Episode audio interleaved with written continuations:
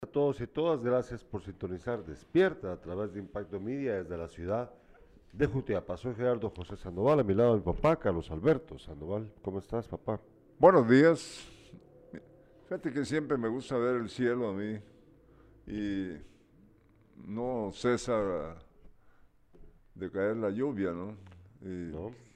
quién sabe si faltan mu- mucho más días, pero aquí en la ciudad de Jutiapa está muy bonito el cielo. Sí, hoy am- amaneció despejado, completamente despejado, límpido el cielo, pero ayer pues de nuevo eh, llovió, llovió fuertemente, llovió durante la tarde, durante la noche. Eh, lo hemos dicho, esto eh, pues obviamente genera preocupación porque entendemos que la tierra guatemalteca es vulnerable, a- es extremadamente vulnerable, extremadamente vulnerable a la humedad. Eh, fíjate que hay muchas áreas que en las que ha estado lloviendo mucho en el país y sigue lloviendo, y sigue lloviendo. Ya hace un par de días se advirtió a través de Conred que pues eh, lamentablemente hay muchas áreas rojas, áreas ya vulnerables, áreas que ya han recibido demasiada lluvia y sigue, siguen recibiendo más lluvia. Sí. Em, la verdad es que ha sido un invierno muy, muy intenso. Y viste ya lo que pasó en Cuba. ¿Te enteraste de lo que pasó en Cuba? Ah, sí, sí.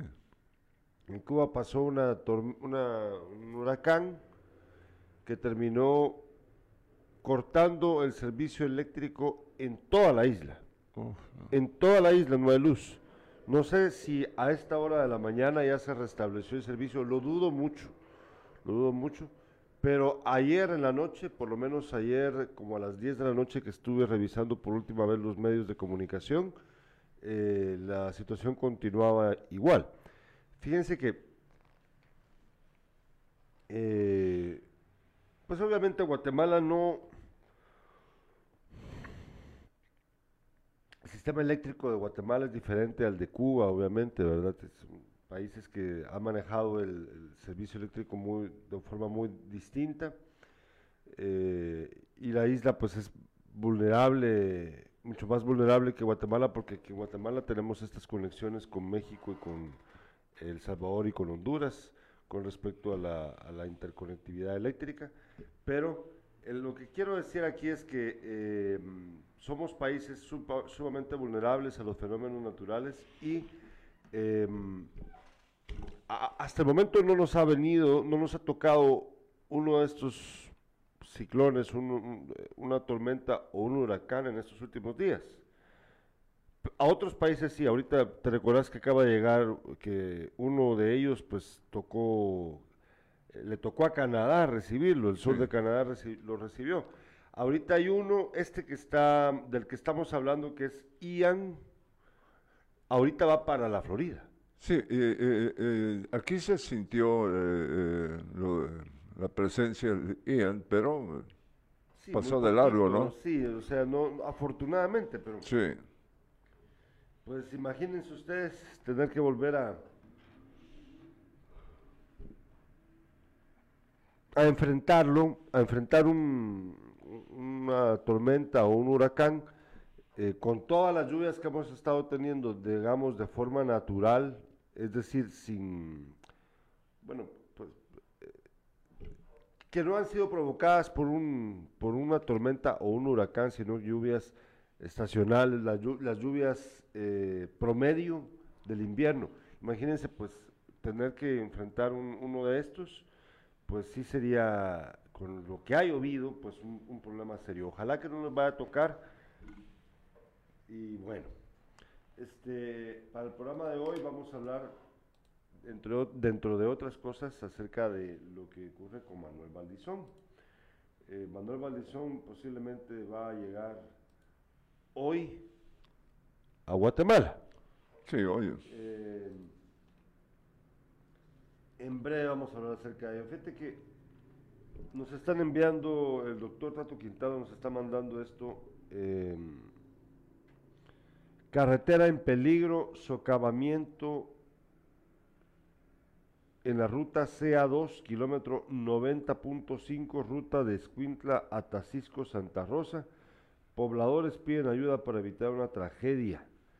Eh, sigue siguen ocurriendo los socavamientos. sí.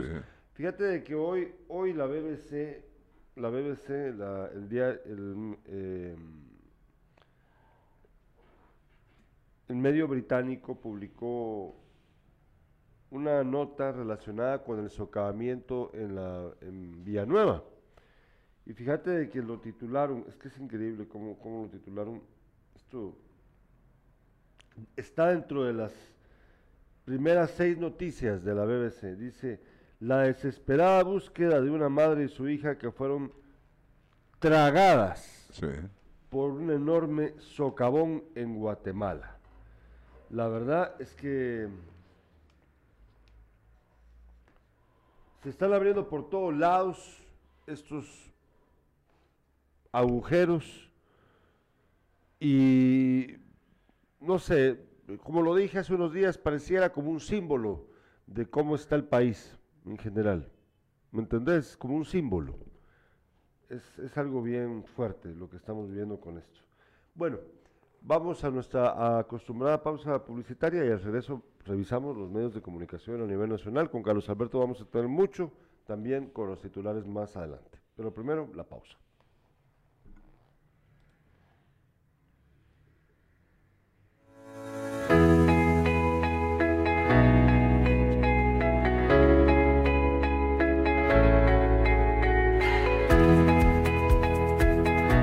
La mañana de hoy estamos inaugurando eh, otro módulo de corte y confección acá en el edificio de proyección social a un costado del experimental o frente a la departamental de educación para que las personas pues que deseen venir a averiguar con mucho gusto se acerquen. Gracias al Ministerio de Economía, al ministro Tony Maluf por apoyar Jutiapa, es parte de las gestiones que estamos haciendo, así también al inspector Bats Barrios, quien le ha dado seguimiento a ese proyecto desde el año pasado.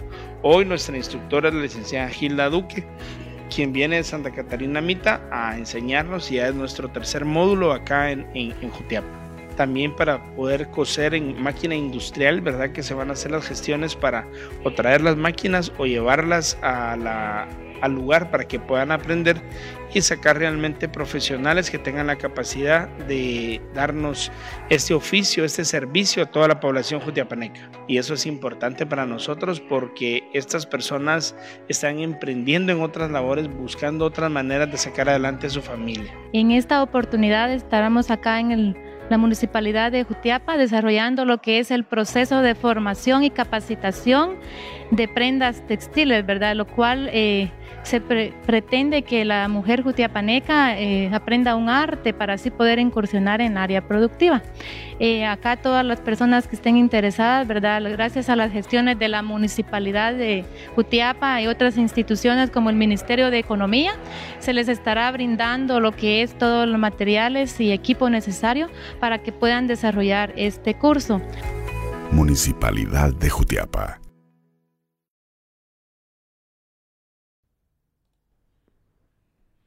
Ya estamos de regreso.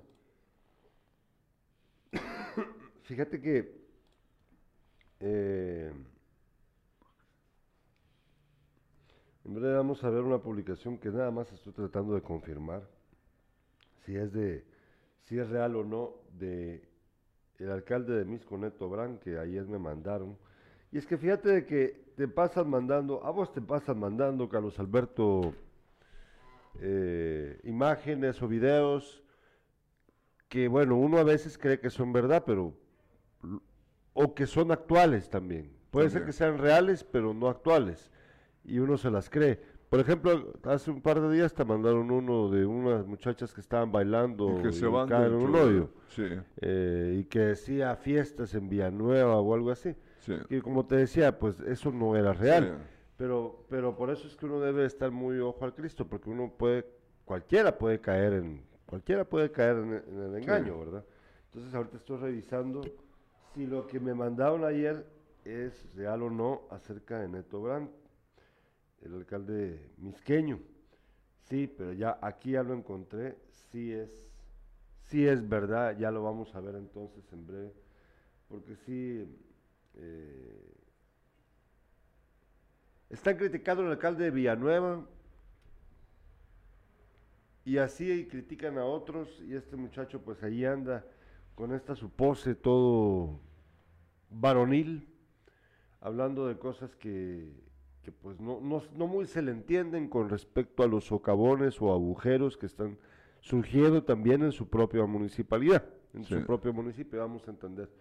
Pero bueno, vamos con la revista de prensa primero para saber lo que dicen los medios eh, nacionales el día de hoy, esta mañana.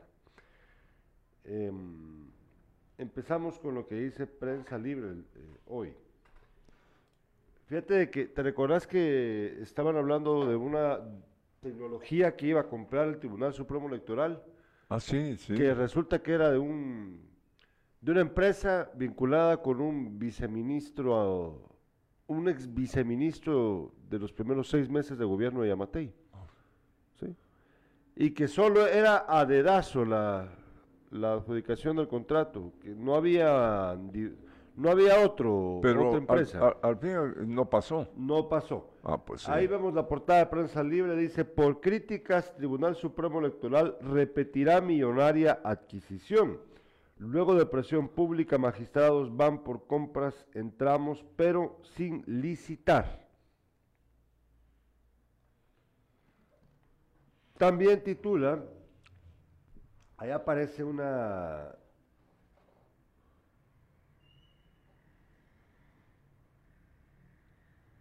una imagen en la portada de prensa libre que dice, con tecnología,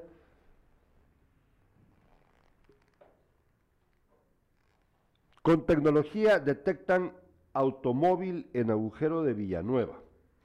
Ahí aparece esta este, este em, como diagrama en el que se observa cómo pues está primero la carretera, si puedes, ahí tenés la portada de prensa libre para que lo veas vos la tenés ahí impresa, eh, eh, para que la veas vos ahí más de cerquita. Eh, en el diagrama se puede ver cómo la el, cómo posiblemente el agujero está en este momento, o sea, las formas del agujero por dentro y se ve en donde supuestamente se encuentra el vehículo de la madre e hija desaparecidas. No era en moto entonces. No, no, no. no Como te dije desde ayer, no, es un vehículo en el que ellos... Pero es que cayó también el vehículo de los otros. Sí, sí, claro, pero ellos iban en un vehículo de cuatro ruedas. Entonces, no, ellos no iban en moto. El motorista era, parece que era solo un, una persona en moto, no, no eran... Ya. Y, y fue ya rescatado ellos iban en un carro. Eh, fíjate que la en el accidente, bueno, según el diagrama, según lo que se observa en esta foto de portada de prensa libre, ahí dice, con apoyo de tecnología y sensores, autoridades ubican a unos, escuche usted, a unos 23 metros de profundidad, señales metálicas que podrían ser del carro desaparecido. Eh, ahí ve usted el punto donde quedó el vehículo antes de la correntada. Según ellos, está, eh, o sea que se pasaron los colectores porque había un agujero ahí y el vehículo entonces, según lo que ellos, dice el punto actual de ubicación del automotor, según la predicción de, de ellos, el vehículo cayó en una fosa, una, una poza de agua. Si lo puedes ver aquí, aquí está, mira, para que lo puedas entender. Aquí está la carretera, aquí están los colectores, aquí hay un agujero más y el vehículo cayó hasta el fondo. Entonces son 23 metros aparentes los que, en los de, de caída, ¿no? Y esto ayer también fue compartido por el presidente de la República en una conferencia de prensa. Pues ya van, pues ya más de 72 horas de la desaparición de, de estas dos mujeres, madre e hija. Pues em, posiblemente si están con vida, pues estén sufriendo de heridas, sufriendo de hambre, de frío. Eh, incluso, pues hablo de lo del frío porque, por ejemplo, uno de los rescatados anteriormente, uno de los rescatados en este, de este socavón, eh, daba, tenía signos de hipotermia, porque se, se mojó, se, pues estuvo expuesto al frío y a la humedad, y entonces eh, le empezó a dar hipotermia. Afortunadamente ya está recuperado, pero me imagino yo que esas son las condiciones en las que están. Fíjate que dice Gustavo Adolfo Padilla Castro, en la ciudad de Guatemala y sus municipios, entre hoyos, derrumbes, cortes de la energía eléctrica y demás desventura, el país bajo algún castigo de la naturaleza o de la mano divina por la blasfemia de presidente que tiene esta otrora limpia y bella patria. Y continúa la tragedia en Villanueva y el negocio de los malorientes funcionarios públicos, la red vial en pésimas condiciones y el señor del gobierno realmente, ¿qué hará? A más de planificar saqueos, Neto Brand, otra maldición para el país. Bueno, vamos a hablar de Neto más adelante. Mire, y con respecto a lo de castigo divino, de la mano divina por las blasfemias, dice, eh, por las blasfemias del presidente. Bueno, mire, yo, esta es mi opinión, voy a, voy a ser rapidito con esto. Yo no creo que por la culpa del presidente, por las blasfemias del presidente, tenga que sufrir otra persona. Y, si así fuera el caso, pues eso no me parece que fuese un Dios justo, ¿verdad? Porque ¿por qué va a castigar a otro por lo que hace fulano de tal? Es mi opinión.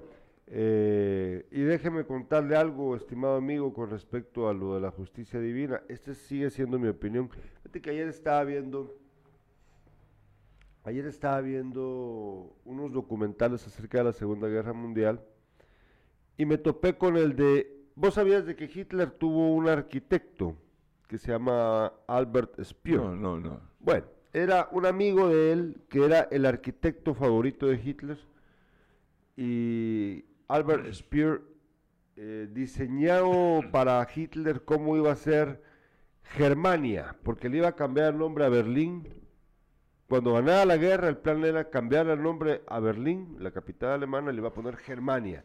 Iba a ser una ciudad monumental, espectacular, demasiado grandota, todo, todo a lo inmenso, todo hacia lo bruto, a lo bruto, de mal gusto.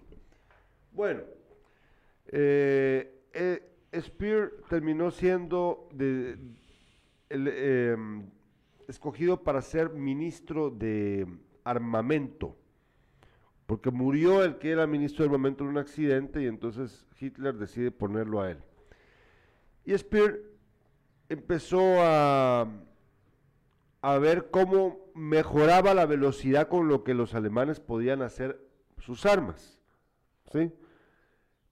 Y se dio cuenta de que como estaban mandando muchos soldados al frente, muchos jóvenes estaban yendo a pelear a la guerra, se estaban quedando sin mano de obra alemana para poder em, crear sus armas, ¿sí? para trabajar en las fábricas. Por lo tanto, decidió irónicamente hacer uso de los judíos, homosexuales, gitanos, de otras comunidades que ellos despreciaban, que tenían en campos de concentración, y los trajo a las fábricas para que fueran mano de obra esclava los explotaron, no les daban de comer, les daban de comer lo justo para mantenerlos vivos. Pero ahí donde trabajaban, ahí dormían, en pésimas condiciones. Y muchos empezaron a morir. Trabajaban poco tiempo y morían por el cansancio, por las enfermedades, por la insalubridad, por el hambre. Entonces, él se dio cuenta de que eso no le convenía a Alemania. No porque fuera moralmente incorrecto, Sí. sino porque les estaba dejando sin o sea, se moría muy rápido, entonces tenían que traer otros. Y esos se morían rápido también, tenían que traer otros más. Entonces él pensó, no, no, no, eh, le pidió a Hitler que le dijera a Himmler, el que estaba a cargo de los campos de concentración y el que estaba a cargo de cómo funcionaba la alimentación y todo para estos esclavos, bájenle un poquito, mucha, denles un poquito más de comida. Mejórenles un poquito porque se me está muriendo muy rápido. Fíjate. Terrible, ¿verdad? O sea, él era cómplice de esto, aunque tal vez nunca mató, poneme atención porque voy a llegar a un punto ahorita. Aunque tal vez nunca mató a alguien, él físicamente dispararle a alguien, pues es cómplice, porque participó en la, en la esclavitud y asesinato de estas personas, de millones de personas. Bueno, ¿qué pasó? Terminó la guerra, este hombre no se suicidó, fue enfrent- enfrentó uno de los- estuvo en Nuremberg, en donde se llevaban los- a cabo los juicios contra los, contra los nazis, fue hallado culpable, pero, fíjate, y aquí viene el asunto que yo quiero resaltar, porque aquí habla la gente de justicia divina y de que luego van a pagar y que no sé qué, ¿verdad? Mira, ¿qué pasó con este hombre?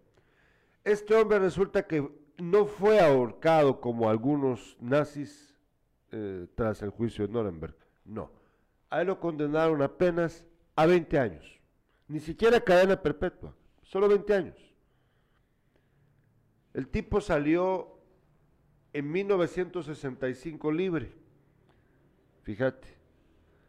Y es que la excusa de él, fíjate, la excusa de él fue que él no había, él solo había cumplido órdenes y había recono- y reconoció que él había, que había sido responsable, pero como parte de todo el sistema. Total, para no hacerla más larga. El punto es de que después de salir de la cárcel, no se quedó calladito, como algunos que, que entienden que han cometido algo horrible y mejor se esconden de la sociedad. No, él se dedicó a dar conferencias, a explicar, a, ser entrevistado y cobraba por las entrevistas, cobraba por ello. Viajó por todo el mundo yendo a conferencias a explicar lo que había ocurrido, cobrando por ello y viviendo casi, casi como una celebridad a pesar de lo que hizo. Pero en sus memorias, antes de morir, él escribe ahí, reconociendo que en el juicio él mintió, que él sí sabía lo que estaba ocurriendo y que lo apoyaba. Murió a los 76 años, as- casi a tu edad, le dio un, eh, derrame y murió tranquilo, tranquilito en su casa, viviendo bien, viviendo bien, siendo reconocido, sin pagar nada. ¿Qué te parece? Entonces la gente aquí habla de justicia divina o de castigo divino, pero ya ven, algunos me dirán, sí, pero se va a ir al infierno. Bueno, eso no lo sabemos todavía, ¿verdad? Bueno, ya conté la historia de un poquito. Fíjate que, es- es- oyéndote, pero hay alguien que viene Sí. de los Estados Unidos para acá que no la va a pasar bien, ¿no? Y se trata de Manuel Valdizón, ex candidato presidencial, arribará al país tras cumplir condena en Estados Unidos por lavado de dinero. Así lo anunció eh, mediante un comunicado en el que detalla que él renunció a solicitar asilo en Estados Unidos y decidió enfrentar los procesos judiciales que tiene en Guatemala. Se espera que sea deportado junto con otros guatemaltecos, o sea que va a venir en el avión.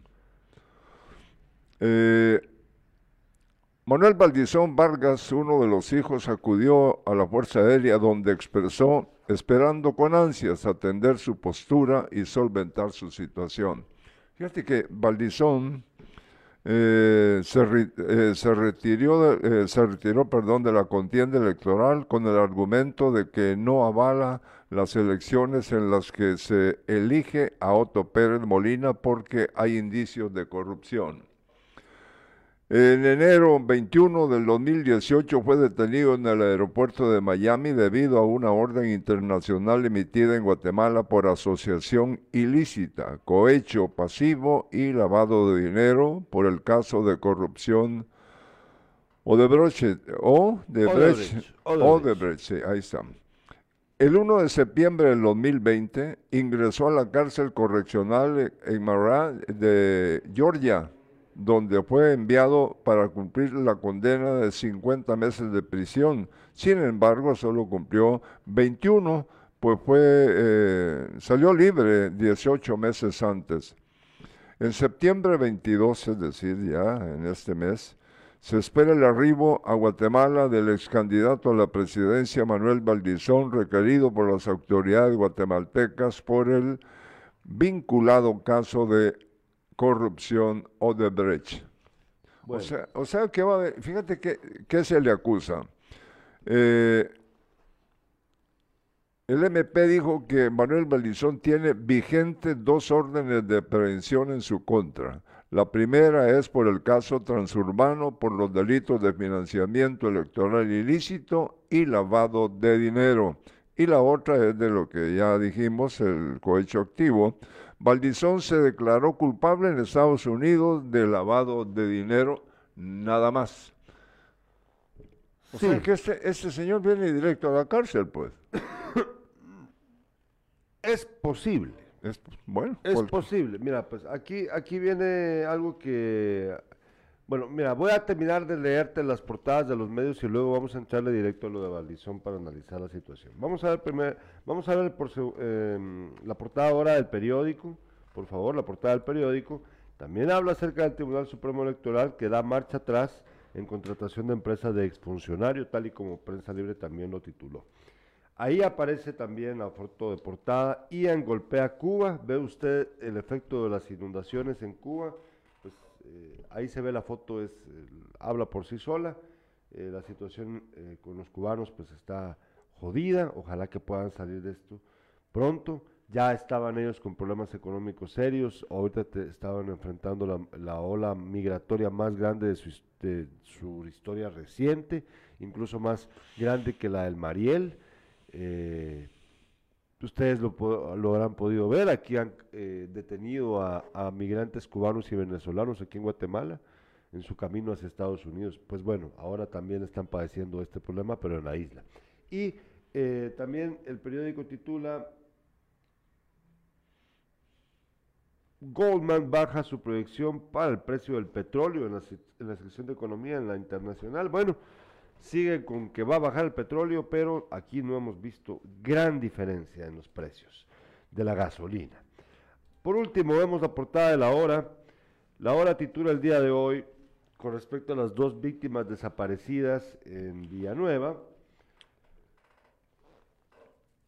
Muni de Villanueva se niega a entregar estudios de colectores. Fíjate, la MUNI de Villanueva se niega a entregar los estudios de colectores. También titula acerca de Covial, hundimiento en carretera a El Salvador. Siguen realizando estudios, ahí también hay un hundimiento. Eh, consideran que tráfico empeoraría en 2023, pues de plano. Y alerta y rechazo tiene su efecto. Tribunal Supremo desiste de adjudicación, pues sí tuvo, tuvo su efecto. Y la foto de portada de la hora, ahí es lo que va a dar pie a platicar de Valdizón ahorita sí, eh, para darle más, Dale, sí. más a esto. Manuel Valdizón regresaría a Guatemala hoy, miércoles. Ahí aparece una foto de un Manuel Valdizón sonriente, una foto de archivo, obviamente.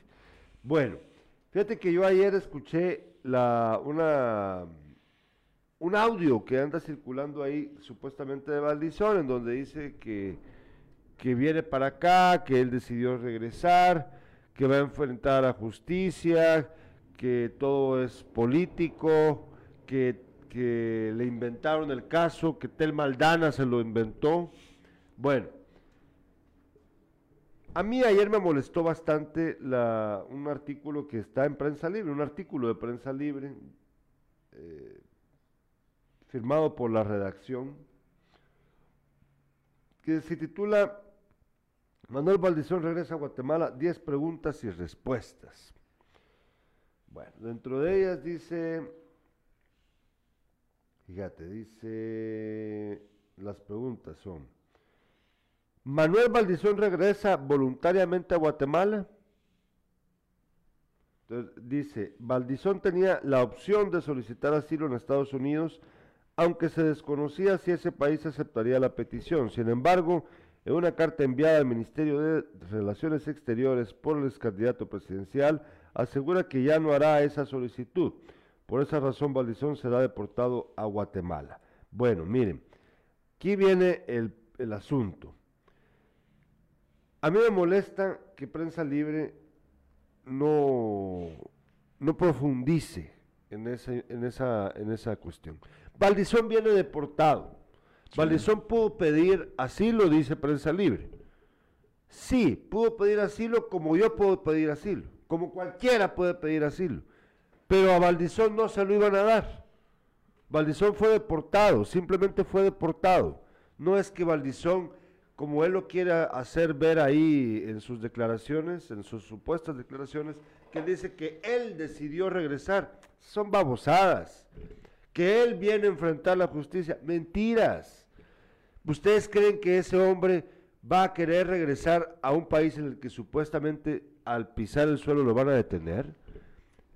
Él bien podría quedarse en Estados Unidos, suponen algunos. Mentiras. Simplemente viene deportado. Así de simple me molesta a mí eso, esa, esa aseveración de prensa libre o esa laxitud de prensa libre de que dicen de que sí pudo, sí pudo pedir asilo. Cualquiera puede pedir asilo. Otra cosa es que se lo van a dar. Ustedes piensan que los gringos le van a dar asilo a un tipo que acaba de... O sea, se lo dieron a Mario Lichacón, ¿sabe por qué se lo dieron a la reina del Pacífico, reina ¿cómo le llamaban a esta señora?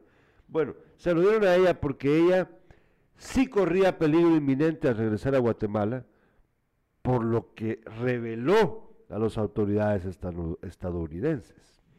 O sea, si era una, un riesgo de muerte mandarla de regreso a ella. ¿Me entienden? Pero Valdizón no. Si Valdizón lo que hizo fue aceptar el lavado de dinero que le hizo a narcotraficantes, a los que de plano chilló, pero posiblemente esos narcotraficantes ya están presos. ¿Sí? Bueno, ¿vos qué pensás del regreso de Valdizón? No, que lo encaminen directo donde, donde debe estar. ¿Crees que eso es que mira, pues él va a ser con prisión preventiva, ¿verdad? Lo van a llevar al, al, al Zavala o al Matamoros. Ah, bueno, donde lo lleven, pero, pero prisión eh, preventiva. Es que él no está, no, él no ha sido condenado. No, pero, pero, tampoco eh, lo mandan para su casa para... Eh, no, eso no, no es así. Pero eh, crees que va, se va a dar un proceso en su contra. Pero vos crees que ahorita que llegue lo van a, lo van a enchachar? Pregunto. Lo único que pueden hacer es ponerle, como, como el, el otro señor ese que estuvo en Europa o donde sea, que siempre que lo llevan a declarar, ah, eh, anda, con, sí, anda un cabestrío. Pues sí, no, no tiene nada. No, no, mi pregunta es si crees que lo van a apresar el momento en el que llegue. Yo pienso que eh, lo debería deberían, Debería ser, sí, debería. Yo tengo todavía mis dudas de que vaya a ocurrir. No estoy diciendo que no deba ocurrir. Estoy diciendo que tengo dudas de que vaya a ocurrir. Va, pues otra de las preguntas que supuestamente nos responde Prensa Libre. Dice, ¿Manuel Valdizón puede ser candidato a la presidencia de nuevo? bueno, dice Prensa Libre, no, por ahora. Primero deberá solventar su situación judicial. Valdizón está acusado en al menos dos casos vinculados a corrupción. Uno es el caso Odebrecht y el otro es el caso Financiamiento Líder 2015. Bueno, vamos a ver. Vamos a ver. Alfonso Portillo, aquí en Guatemala, nunca fue condenado por ningún crimen. ¿Sí? Sí. Acusado, sí. Condenado, No. no. Bueno. Pero sí en Estados Unidos, en donde se, donde se declaró culpable. Y bajo ese argumento es que Portillo no cumple con el requisito de la idoneidad para ser candidato. ¿Sí? Por lo tanto, no le permiten ser candidato ni a diputado, ni, bueno, no, no le permiten ser candidato a ningún cargo público, ni alcalde, ni diputado, ni presidente, no puede, no lo dejan. Por esa razón. Entonces, yo me pregunto, es que de verdad me molesta, el, artículo de prensa libre me, me parece una mamarrachada, la verdad, yo, con toda la plata que tienen estos medios grandes, no pueden hacer un, sea, sus periodistas no pueden llegar a conclusiones lógicas. Valdizón tampoco puede ser candidato. No, no importa si, no importa sus casos aquí en Guatemala. No importa si es hallado inocente o culpable o lo que sea. Allá ya fue declarado culpable. Y entonces no cumple con la idoneidad. No no- y me van a decir, sí, pero es que la justicia gringa no es la justicia guatemalteca. Pero no es ese el criterio. yo, yo te interrumpo. Ah, eh, ah, eh, Sí. ¿Los guatemaltecos votarían por este Ah, señor? sí. No, hombre. hay, no hay jodas. gente que votaría Sí, por él. que voten, pero lo- sus sirvientes. Yo digo, yo pienso que hay algunas personas que sí lo- caerían en, en la trampa todavía. Pero por eso te digo, me parece una, una mamarrachada la- el artículo de prensa libre. Y eh, pues yo no sé, entonces, de- en serio, o sea, piensan que primero tiene que, que puede, no, ahorita no puede, hasta que dirima su situación legal aquí. Son mentiras. Él fue hallado, él se eh, declaró culpable en otro país de un crimen. Entonces, ¿cómo vas a aceptar vos? Y por eso es que qué bueno que existe ese artículo que habla acerca de la idoneidad de un candidato. Eh, ¿Cómo vas a aceptar vos que un candidato haya sido un criminal, sea un criminal confeso? Fíjate de que aquí en Guatemala, ¿te recuerdas del caso deportivo de lo de Chilpancingo? Donde mató a dos. sí, sí, sí. Bueno, Portillo, lo que pasó fue que no pasó por la cárcel, No. ¿sí? Bueno, pero hubiera sido desde ese momento imposible para él participar, claro, o sea, bajo la ley, porque incumplía con ese requisito, la idoneidad. Luego, luego que pasó lo de los gringos es que ya se lo, pues ya, no puede, ¿verdad? No sé, no sé, pregúnteselo usted. Y ahora bien, ¿cuánta gente votó por Valdizón? Fíjate que ayer me estaba contando mi primo Luis Fernando de Paz, el juez de asuntos municipales actualmente. Estábamos platicando. Y él me decía que para él a Valdizón le robaron la elección. Sí. Él dice de que él, eh, que a Valdizón le robaron, que, que Valdizón ganó la elección contra Jimmy Morales. Y que hubo fraude. Fíjate. Y dice él, yo no sé, yo, yo no, yo, yo sinceramente he escuchado muchas veces esas ideas, pero yo sinceramente no, no muy me las creo, pero bueno, yo, yo les cuento nada más la, la, la, la hipótesis de mi primo, pues que no, no, supongo que a él no le va a molestar a que yo lo cuente, porque a él le gusta contar estas cosas, y él piensa que también ocurrió lo mismo en la última elección, fíjate, en la elección en la que ganó Yamatei. Sí. Él dice que eh, Mulet era el que debió haber quedado en segundo, que él era el que iba para pelear la presidencia contra Yamatei en segunda vuelta, pero que le hicieron la camita. Y que los que, y él, según él, según mi primo, quienes hacen esto, como lo de lo de Valdizón y también lo que, donde ganó Jimmy, ¿verdad?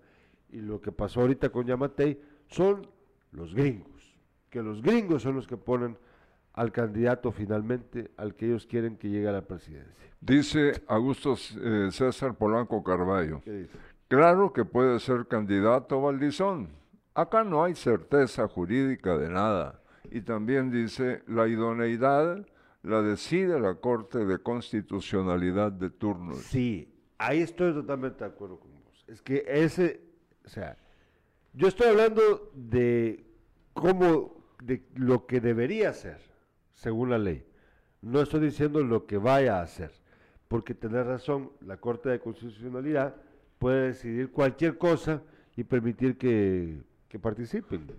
La Sí, opinión la de. Tai- eh, de Tyron Marchorro. Tyron. Dice, Gerardo, ¿dónde queda el artículo 113 si tenemos diputados sin presentar y demandas legales? Ejemplo, la diputada Mactis. Sí, sí, entiendo. El- en el otro, del otro lado, ¿verdad? También ella, sin finiquito, dice Tyron. Sí, bueno, es verdad. Es verdad.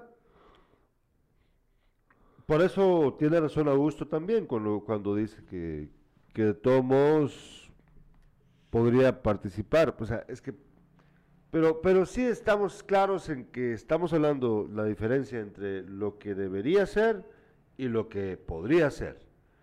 Lo que debería de ser es el mundo ideal, el mundo de la ley, el mundo que, el que lamentablemente no vivimos.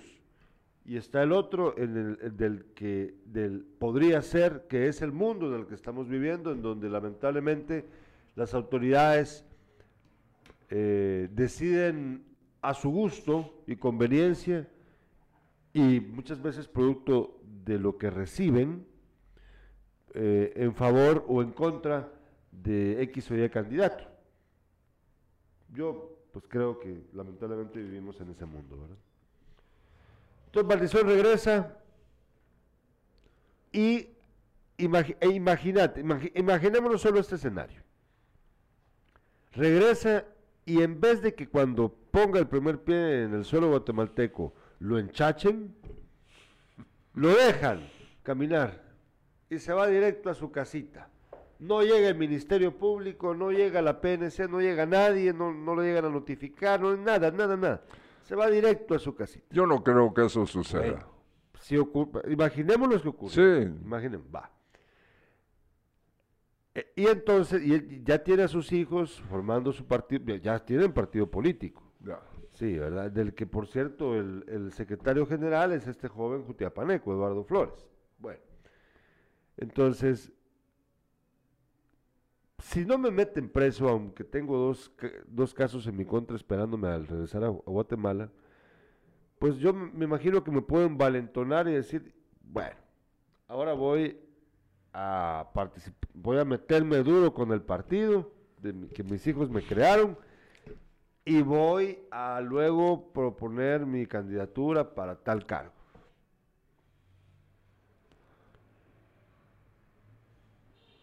¿Cómo va a alterar? Esa es la pregunta que yo quiero hacer a la audiencia. ¿Cómo alterará esto el panorama electoral para las próximas elecciones? Con lo que hemos visto.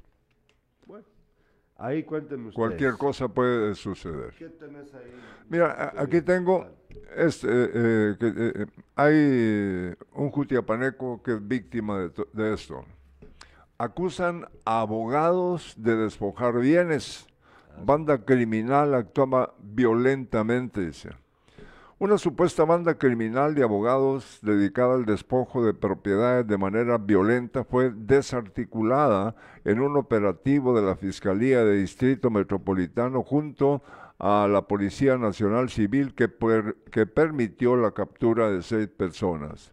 Están los nombres de todos ellos. eh, el que está con traje y eh, corbata se llama Carlos Aristides Benavides Corado, está Tereso Cruz y Cruz, Enrique, Eddie Enrique Siupuac, una, eh, dos damas, Vivian Adalí, Aguilar Gómez, Mildred Magalí, Morales Ambrosio y Santos Evelio Martínez eh, eh, Dávila. Hay más.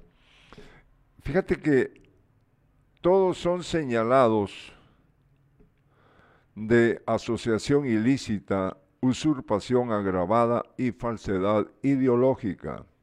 Siu fue abogado de Marta Stalin, mira, de Marta Stalin, eh, la jueza implicada en el caso de Bufete de la Impunidad y que fue conocido por quedarse dormido en la audiencia de primera declaración de su defendida. Así operaba eh, esta organización criminal. Eh, operaba bajo intimidación y amenazas para despojar de sus propiedades a las víctimas.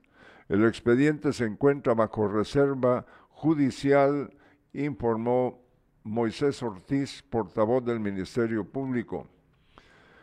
Escucha, las diligencias se llevaron a cabo en Villanueva, Ciudad Quetzal, zona 2 del municipio de Misco y en ocho zonas de la capital y la aldea Chaperno de Jutiapa. Fíjate que eh, el Jutiapaneco eh, eh, a él le quitaron las, sus tierras.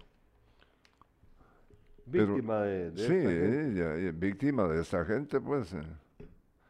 Fíjate que en lo entre lo incautado se encuentran armas de fuego, teléfonos y armas blancas, según indica el reporte de la Policía Nacional Civil. Bueno, pero ya eh, están, ya están. Fíjate que podemos ver la última imagen que te envié, Irlanda. Ahí vamos a ver, eh, pues donde se aprecia cómo este abogado de Marta Sierra Stalin, pues estaba echando el cuaje ese día. Eh, ahorita lo vamos a ver. Lo hice todo la foto. También ayer me estaban mandando una, estaban compartiendo unas, en donde se ve a este señor el día, pues es una foto vieja también, pero, pero como lo decía Augusto, creo yo, Augusto, vos lo decías eh, ayer, qué carita, mira, ahí está durmiendo, mira, ahí está durmiendo en pleno, en pleno ah, proceso. y la siguiente foto que te acabo de enviar es la publicación de, del periódico cuando cuenta la, la, captura de este abogado, pero en esa foto vos decís, puchis, ¿este es abogado? El tipo primero con el pelo pintado, pero pintado así estilo Miguel Aceves Mejía, pero pero mal. Un mechón. No, mira, ahorita lo vas a ver. Mira, mira esto, mira esto, mira, mira, mira, mira, mira. Mira, mira, aquí lo tengo, aquí lo tengo, mira. Tiene entradas por acá y es una y las joyas eh, por todos lados, las del tipo, es increíble. Bueno, regresamos acá. Eh, ¿No tenés algún corte? Eh, no, no, yo te pregunto. No, dale, dale, bueno, fíjate que esta, esto ocurrió en California, Estados Unidos. Eh, guatemaltecos eh, que residían en, en Harvard fueron asesinados con un cuchillo. Rigoberto Pérez López, de 49 años, y su hijo Rigoberto Pérez Hernández, de 22, inmigrantes guatemaltecos, murieron apuñalados aparentemente a manos de José Oscar Josué Arevalo Baquiash, de 22 años, amigo de ambos, tras un altercado en una fiesta eh, en el lugar de residencia. Eh, en una fiesta en Harvard, California. La policía informó que a las 4.25 de la mañana del 25 de este mes se reportó la discusión en un apartamento de la cuadra 100 de la avenida Lund. Al llegar los agentes encontraron a los Pérez en el suelo con heridas de arma blanca. Pese a que los paramédicos intentaron salvarles la vida, los guatemaltecos murieron en el lugar. Testigos declararon a la policía que Pérez Hernández discutió por una mujer con Arevalo Baquias, quien había bebido alcohol, lo que habría llevado a que lo apuñalara. Pérez López había intentado defender a su hijo, pero también recibió heridas mortales de parte del agresor. Ahí están, ahí están las, eh, las víctimas de, de la violencia. Escucha esta. Profesor lo mata por un error en sus... Mira, eh, ¿hasta dónde va a llegar este mundo en sus exámenes? Escucha. Eh, esto fue en la India. La policía india está buscando a un profesor acusado de haber matado a golpes a un alumno por un error ortográfico. informaron a las autoridades que reprimieron las protestas desencadenadas por la muerte del menor. Nicky Lodbury sufrió golpes con una vara y patadas de su profesor de secundaria hasta quedar inconsciente por haber escrito mal una palabra en un examen a principios de mes, según la denuncia presentada por el padre. El joven de 15 años murió el lunes en un hospital a causa de las heridas. El docente está prófugo. Sí, ayer estaba viendo una noticia horrible. Eh, de lo que le pasó a una joven mexicana en una ciudad allá en México que, resultó, em, tuvo un problema de tránsito en México, en, su ciudad natal. Y la detuvieron. El juez, la llevaron ante el juez competente y el juez le dijo, bueno, mire, le ponemos, podemos ponerle una multa, puede hacer trabajo comunitario o pasa 24 horas en la cárcel. Y la muchacha, que yo no entiendo por qué, por qué aceptó eso, tal vez no tenía el dinero, puede ser, ¿verdad? Eh, decidió pasar las 24 horas en la cárcel. Y resulta que al día siguiente la policía del sistema penitenciario mexicano eh, explica que la joven se suicidó con su ropa. Se usó su ropa y se suicidó, se colgó, se ahorcó. Resulta que ayer se hizo público un video en la cárcel, en donde ves vos cómo las, las las eh, miembros del sistema penitenciario, las agentes del sistema penitenciario, pues una cárcel de mujeres, le pegan, la botan, la patean. Entonces ahí vas entendiendo vos la verdadera causa de la muerte de ella. Entonces vos me, estás contando de lo que pasó ahí en, en, la India, que le pegan a alguien. A esta muchacha, esta muchacha no era una criminal, cometió una infracción de tránsito, ¿me entendés? Es una bobada. Y la terminan matando. Pues ya ves. Solo eh, exitoso el ensayo para salvar a la Tierra. La sonda DART choca con asteroide. La NASA hizo historia al conseguir que una nave no tripulada se estrellara a toda velocidad contra un asteroide con el objetivo de desviar su trayectoria lo que supone una prueba vital para que la Tierra pueda defenderse en el futuro de peligrosos objetos espaciales. Pues yo tengo mis dudas al respecto, pero bueno, ah, pues vámonos a una breve, no, perdón, vámonos con los titulares con Carlos Alberto Sandoval. Por favor, Irlanda. Después me decís por qué lo de las dudas. Sí, es que lo que... Vámonos con los titulares, Irlanda, por favor. No, eh, de una vez, eh, mientras que ponen la viñeta, simple, porque todavía no se sabe si tuvo éxito con respecto a, cuánto desvió de la trayectoria el meteorito, esta explosión. Eh, eso lo digo porque pues yo leí ayer un artículo relacionado con el tema. bueno. Las tres de impacto. Fíjate que en el caso de de la seño blanca, así se le conocía a la maestra que fue atacada a balazos. Dice, eh, en estado, eh, ella fue llevada, eh, fue trasladada al Hospital Nacional de Jutiapa en estado delicado. Afortunadamente, aun cuando recibió varios impactos de bala, ella está viva y fue atendida en el Hospital Nacional de Jutiapa después de haber sido atacada, ya lo dije, a balazos por desconocidos. Ella, la docente de 36 años, salió de la escuela de la localidad, el Calvario Quesada, y se desplazaron en su vehículo. Hombres en una motocicleta alcanzaron, eh, la alcanzaron y accionaron el arma en varias ocasiones. Los responsables aceleraron y, huyeron, mientras tanto socorristas atendieron a la profesora.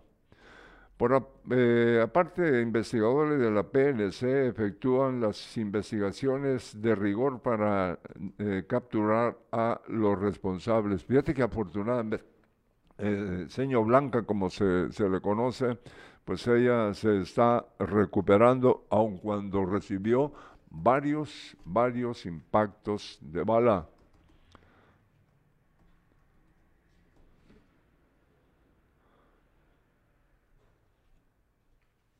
¿Qué más tenés? Hasta ahí estamos, no, aquí hasta ahí estamos. Bueno, ¿no? muy bien. Entonces ahora sí hablemos por último de deporte. De deporte, ¿qué les parece a ustedes? ¿Viste el partido de ayer de Guatemala? ¿Qué te pareció? Oye, esto, ya nos sentíamos ganadores, la verdad que sí, nos sentíamos ganadores, eh, pero eh, con un gol en la recta final, eh, estos, así, así como te dijera yo, lo dice el técnico, nos dejó mudos. Este es el titular de nuestro diario, al caer derrotados los chapines por los catrachos. Fíjate que el partido estuvo emocionante, eh, distinto. varias jugadas de la selección de Guatemala que pues pintaba muy bien. Sí, ¿no? Y, y- y jugó bien. Lástima grande que al final se, se descuidaron y cayó ese gol, ¿no? Pero eh, porque iban ganando. Sí, principio. Luego vino el empate y ya en los últimos minutos vino el, eh, la ventaja de, de Honduras en la, en la recta final. Dice Luis Fernando eh, Tena, que es el eh, entrenador de Guatemala, el equipo hizo un buen juego. Queremos una Guatemala intensa que intente jugar bien y que trate mejor la pelota. El, eh, para mí el equipo jugó bien, ¿no? Eh, y fíjate que estos dos muchachos que residen en los Estados Unidos, pero son hijos de guatemaltecos, eh, hicieron un buen papel ayer, ¿no? Pero eh, lamentablemente eh, cayeron derrotados 2 a 3, no, 2-1, perdón. Y eh, fue un partido emocionante y espero yo que la afición eh, que vio el- este duelo allá en Los Ángeles, en, en los Estados Unidos, pues eh, eh, se- que se ven ahí eh, con su con su camisola y la banda azul en, en la, en la Sí. parte troncal, ¿no? Ajá. ¿Esperabas qué? No, dice, eh, dice, fíjate que eh, los estos, eh, los eh, jugadores, eh, así como Chucho López, Lon Ordóñez y Aislinn Rodas estuvieron con la pólvora mojada. Pero eh, fue un partido. eh, Sí, eh, pero quiero saber tu opinión. Vos viste el Mira, partido, eh, dejemos nuestro diario ahí, tu opinión. Vos viste el partido. Yo lo vi Va, y, entonces, y, eh, la verdad, eh, el equipo no merecía perder, ¿no? Cuando menos... eh, eh, El empate hubiera sido justo. eh, yo pienso que sí. El empate hubiera sido junto, eh, justo porque Guatemala fue dom- dominó en, la primer, en el primer eh, tiempo primer y tiempo. parte del segundo. Se cayó casi al final. pues. Algo como lo que le pasó a México Sí, algo. contra Así, Colombia, ¿no? sí. Eh, Que jugaron bonito el primer tiempo y luego se cayeron en el segundo. Iban ganando 2 a 0 y pierden Sí. 3 a 2. Los, los colombianos le hicieron tres goles y los dejaron parados. Bueno, yo creo que pues ahí vemos una similitud. Eh, sin embargo, pues sí, creo que la, yo- lo que yo vi en el primer tiempo fue bonito de parte de la selección de Guatemala. Eh, jugadas abiertas, rápidas, de ofensi- en la ofensiva. Fíjate que Entonces- dice, dice las estadísticas, llegaron salario 13 Guatemala, 10 Honduras. Tiros al arco 4 Guatemala, 2 Honduras. Remates desviados 4 Guatemala, 3 Honduras. Postes eh, uno, uno, un- uno dio en el poste un disparo de, un guatemalteco, lástima que no, pues no, eh, tiros de esquina, ahí estuvo mejor eh, Honduras. Faltas cometidas 9 y 11 fuera del lugar. Bueno, sí, pero eh, eh, más allá de las estadísticas, yo estaba tratando de decir que la em, La sensación que dejó ahorita fue mejor que la que se vivió con el partido de Colombia, definitivamente. Obviamente el rival es muy diferente y eh, la, ya, Pero es, que Colombia es un eh, Colombia es un gran eh, Estoy diciendo que es un rival muy diferente, Carlos Sí, Alberto. claro, sí. Eh, sí, es lo que acabo de mencionar. O sea, es obvio que entre Colombia y Honduras hay una gran diferencia. Entonces, eh, lo que pienso a fin de cuentas es que, como lo, mencio- cuan- como lo platicamos hace un par de días con el eh, ex técnico de la selección, el Ramón el Primitivo Maradiaga, aquí en el estudio, eh, el asunto aquí son la, el respeto a los procesos, al proceso. También lo comentaba aquí Augusto Polanco, que nos acompañó en esa entrevista. Se trata de darle tiempo al tiempo, ¿no? Y creo que la gente se desespera muy rápido cuando ven que la selección pierde. Pues se ha llevado dos, dos derrotas en, la- en esta semana Sí. en, este, en menos de una semana. De acuerdo, pero eh, no se puede esperar que le gane a Colombia, para empezar. No. Eh, y con Honduras, pues jugó, como es un rival mucho más asequible, mucho más parecido a, a nosotros, pues bueno, el resultado fue menos abultado y de hecho se le empezó ganando. Entonces, es cuestión de tener paciencia, dejar que el seleccionador haga su trabajo y que vayan prosperando los jugadores, vayan ganando confianza, vayan mejorando, porque, pues como lo decía el Primi, aquí todos son resultadistas, todos están esperando la victoria, y si no da, y si no hay victoria, entonces que se vaya el técnico. Pues no, no debe de ser así, ¿verdad? ¿Viste que le ganó Chile a Portugal? Sí, sí. 1-0. Bueno, ¿qué más ibas a agregar? No, no, no, dice JC Salazar, yo ya preparándonos para ir a ver a la selección eh, se frente a Qatar. Me imagino que la española, ¿no? Pues sí. Ricardo Antonio Becerra dice, yo soy de San José Pinula. A- anoche ya no pude ver completo el juego. Se fue la luz por eh, derrumbes en Guatemala. Ah, sí. Iba bien, pero empezó, eh, empezaron los cambios y se perdió el orden. Tiene que mejorar. Falta mejorar, dice. eh, ah, bueno, lo de España ya es, es- es otra cosa, ¿no? Buen programa y. Fíjate Bueno, que sí. Guatemala eh, viene los últimos eh, eh, meses de- del año y la actividad eh, de- precisamente de- del técnico con la selección de Guatemala inicia en el primer mes de, del año próximo. Sí, ahorita ya pues se acabó. Bueno, nosotros les agradecemos. Fíjense que para hoy teníamos planificado el programa de educación sexual para domis, pero eh, vamos a pasarlo para mañana a las 3 de la tarde. Vamos a cambiar el horario del Sin Casacas de mañana a las 3 de la tarde, puesto que eh, nuestra invitada Jimena Fuentes Molina estará con nosotros a esa hora. Ella viene de, fuera de, ella viene de Guatemala para poder estar con nosotros acá en el estudio, presentarla por vez primera acá en el programa. Si usted tiene dudas acerca de relaciones de pareja, eh, de cómo manejar su, su vida sentimental y también su poquito su, vida sexual, pues no se lo pierda. Mañana a las 3 de la tarde vamos a tener este programa. Va a estar muy interesante, se los prometemos. Eh, fíjense que antes de terminar el programa quiero, Irlanda, podríamos ver lo que te envié de lo de TikTok. Creo que por ahí. Fue la antepenúltima foto que te envié. Sí, sí, donde aparecen, apa- aparec- aparecen las estadísticas aquí. Vamos a ver. Yo quiero agradecer, yo quiero agradecer a la gente que ha estado pendiente de esta, de esa red, de TikTok.